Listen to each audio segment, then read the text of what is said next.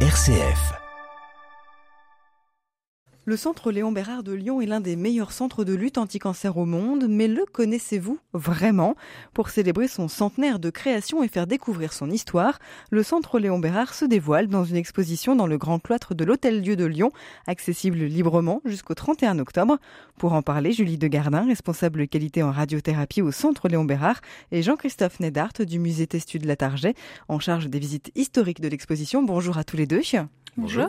Le centre Léon Bérard investit donc le grand cloître du Grand Hôtel Dieu à Lyon pour une expo illustrée et sonore. Pourquoi une expo? C'est une exposition qui commémore le centenaire de la création du centre anticancéreux de Lyon, 1923, donc en 2023, ça fait 100 ans, sachant que le centre Léon Bérard en tant que tel a été créé en 1958.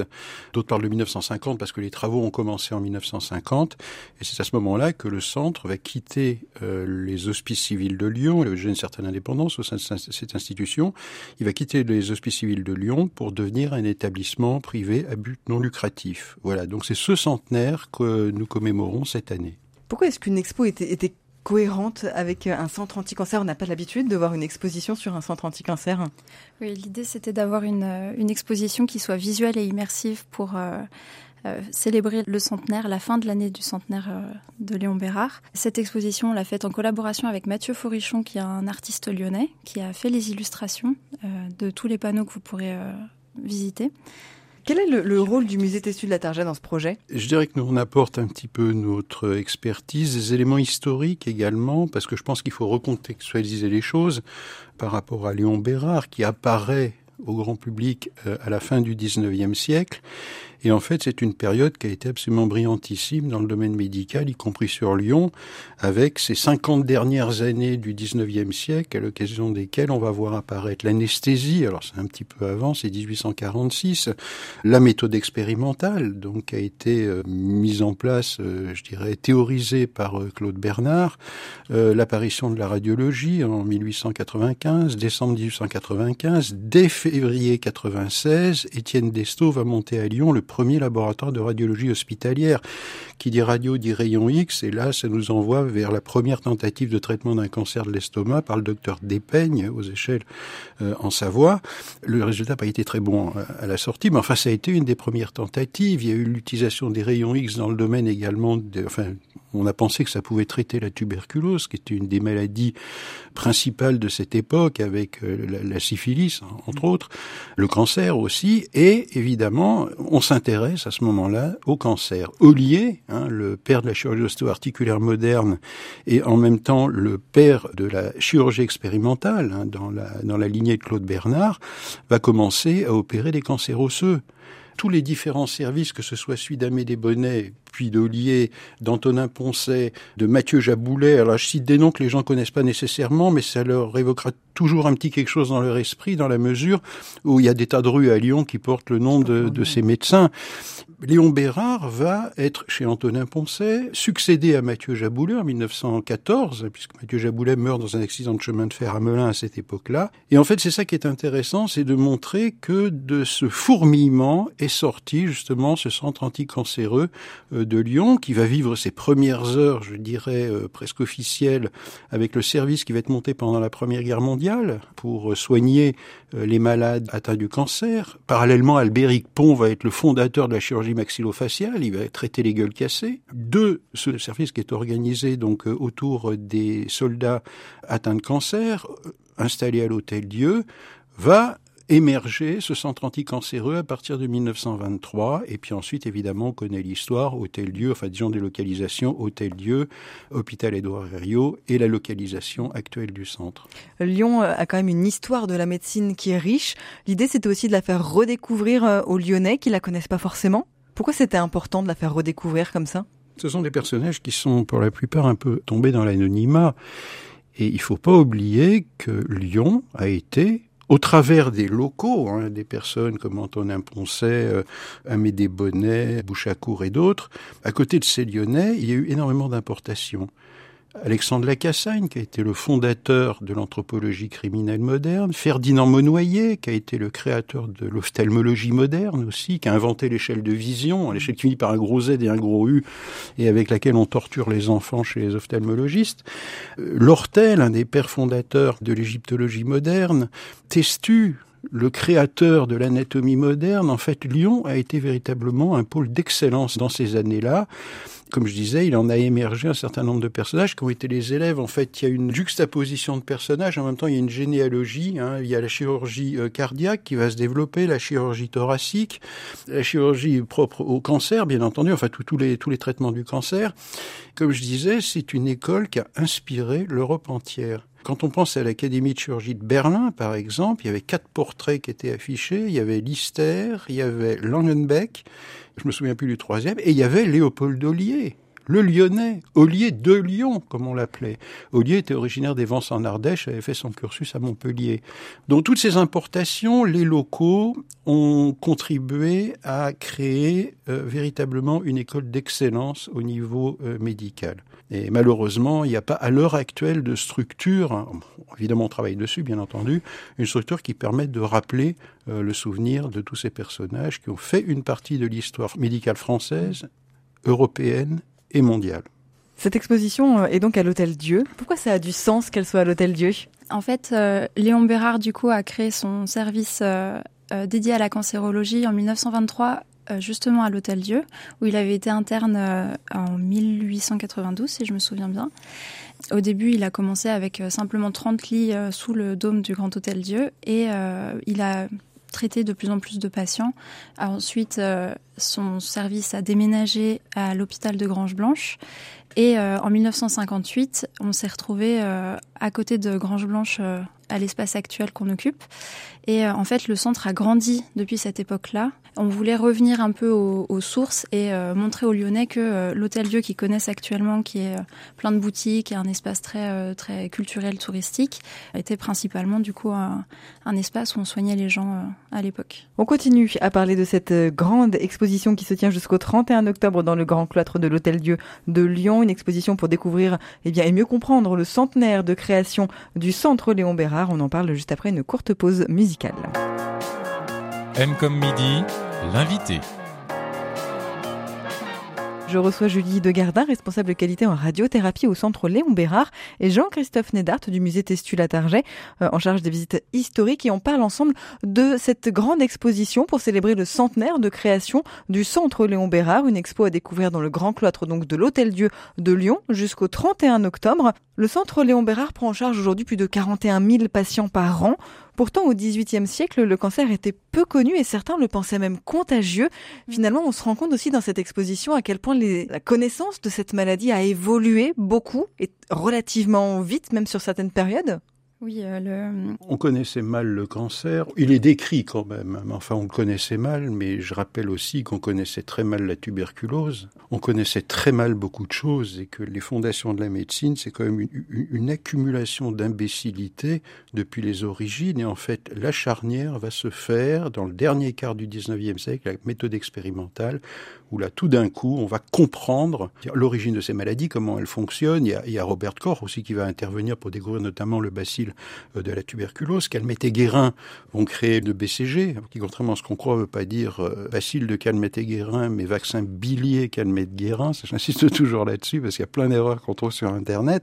Comme dit, ça va être une époque de fourmillement et on va remettre en cause absolument tout ce qu'on avait raconté euh, précédemment. Ce qui est absolument passionnant, c'est que dans le musée, on a une bibliothèque, on a des journaux de médecine depuis le XVIIIe siècle jusqu'à peu près aux années de guerre, 1914-1918. Hein, on lit les articles. On se tord, enfin, on se tord de rire. Oui, on se tord de rire, mais enfin, bon, il faut aussi penser un petit peu à, voilà, rire jaune. Il faut penser un petit peu à la douleur du malade dès qu'on arrive dans cette période 1870, que l'anesthésie est apparue, j'ai oublié de parler de Semmelweis et de l'hygiène tout à l'heure, le lavage des mains, on connaissait pas les micro-organismes à cette époque-là et on s'est rendu compte que simple fait de se laver les mains entre la salle de dissection et la salle d'accouchement, on tuait plus les femmes. Donc il y a eu toutes ces révolutions intellectuelles, il y a eu des révolutions techniques aussi qui sont intervenues, et je vous disais, quand on lit ces articles, on voit très bien la rupture entre ces deux époques, qui est extrêmement nette. Tout d'un coup, on a des, des articles scientifiques de haute valeur, alors qu'avant on avait absolument n'importe quoi. On avait la suppuration louable. La suppuration louable, c'était quoi? C'était quand vous aviez une plaie, on l'infectait parce qu'il fallait que ça dégorge. Bon, ben, le malade, il mourrait derrière d'une septicémie. Enfin, il tenait pas le choc, hein, à moins qu'il était très costaud, quoi. Et il y a quelques relations que j'ai trouvées dans les œuvres de Jean-Louis Petit, d'un malade qui rentre à l'hôpital, on lui coupe la jambe, on infecte la plaie parce que c'est ce qu'il fallait faire. Il va pas bien, on lui fait une saignée, ça va encore un petit peu moins bien, donc on stimule la suppuration, on lui refait une saignée dernière, il meurt. Compte rendu final, on a fait tout ce qu'il fallait dans les règles. Si le malade est mort, c'est parce qu'il était persuadé qu'il allait mourir en rentrant à l'hôpital. Voilà. Donc je dis, c'est une accumulation d'imbécilité pendant des siècles et des siècles et des siècles. Il y a quelques, il y a quelques lumières qui s'éclairent, notamment à Lyon d'ailleurs.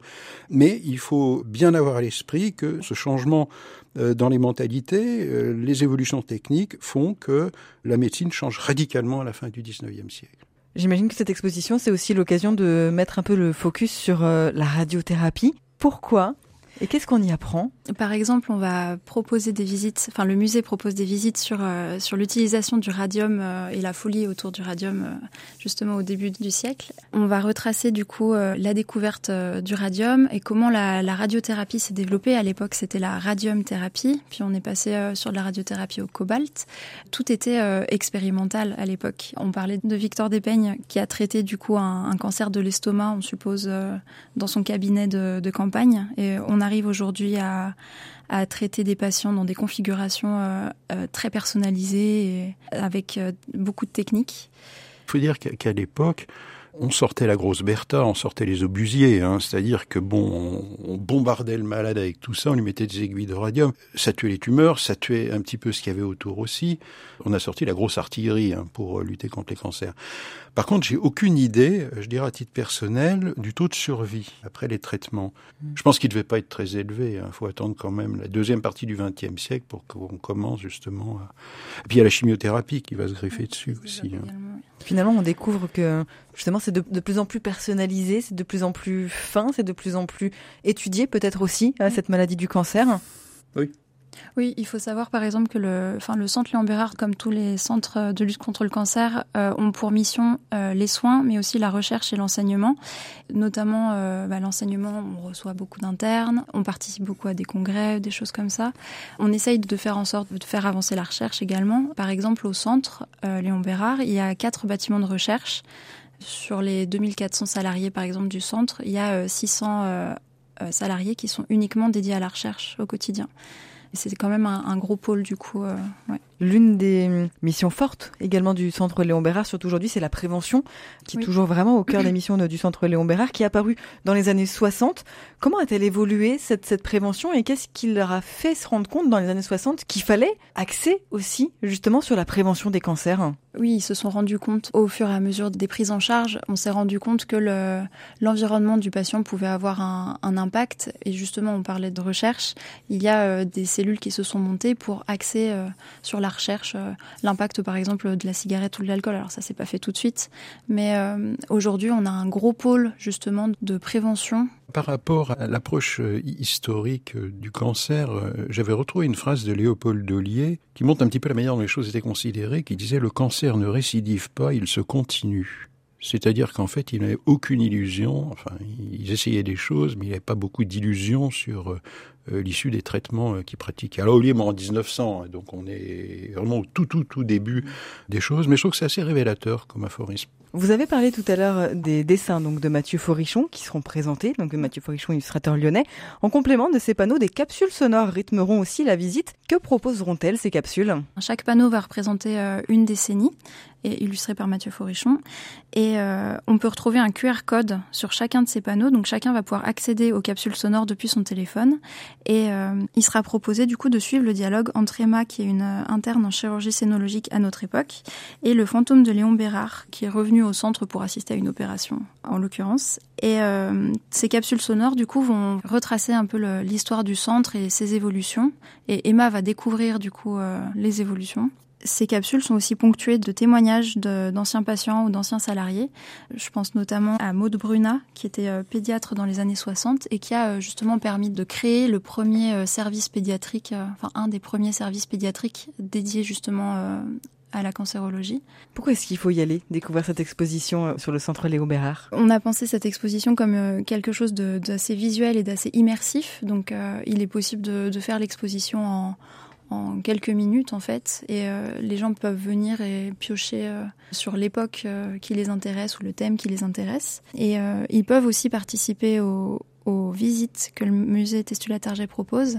Et donc on en a deux. Une sur la folie du radium, qui se passe les jeudis soirs et mardis soirs, et une autre sur euh, l'histoire de la médecine à Lyon contemporaine du développement du centre Lyon-Bérard. Et ça, c'est plutôt les, les week-ends, euh, les samedis et dimanches euh, à 11h. C'était l'occasion aussi de rappeler aux Lyonnais que le centre Léon Bérard est un pôle d'excellence à Lyon, de valeur internationale, sur le traitement euh, des différents types de cancers. C'est vrai, comme je disais tout à l'heure, on a un peu tendance à oublier tous ces noms.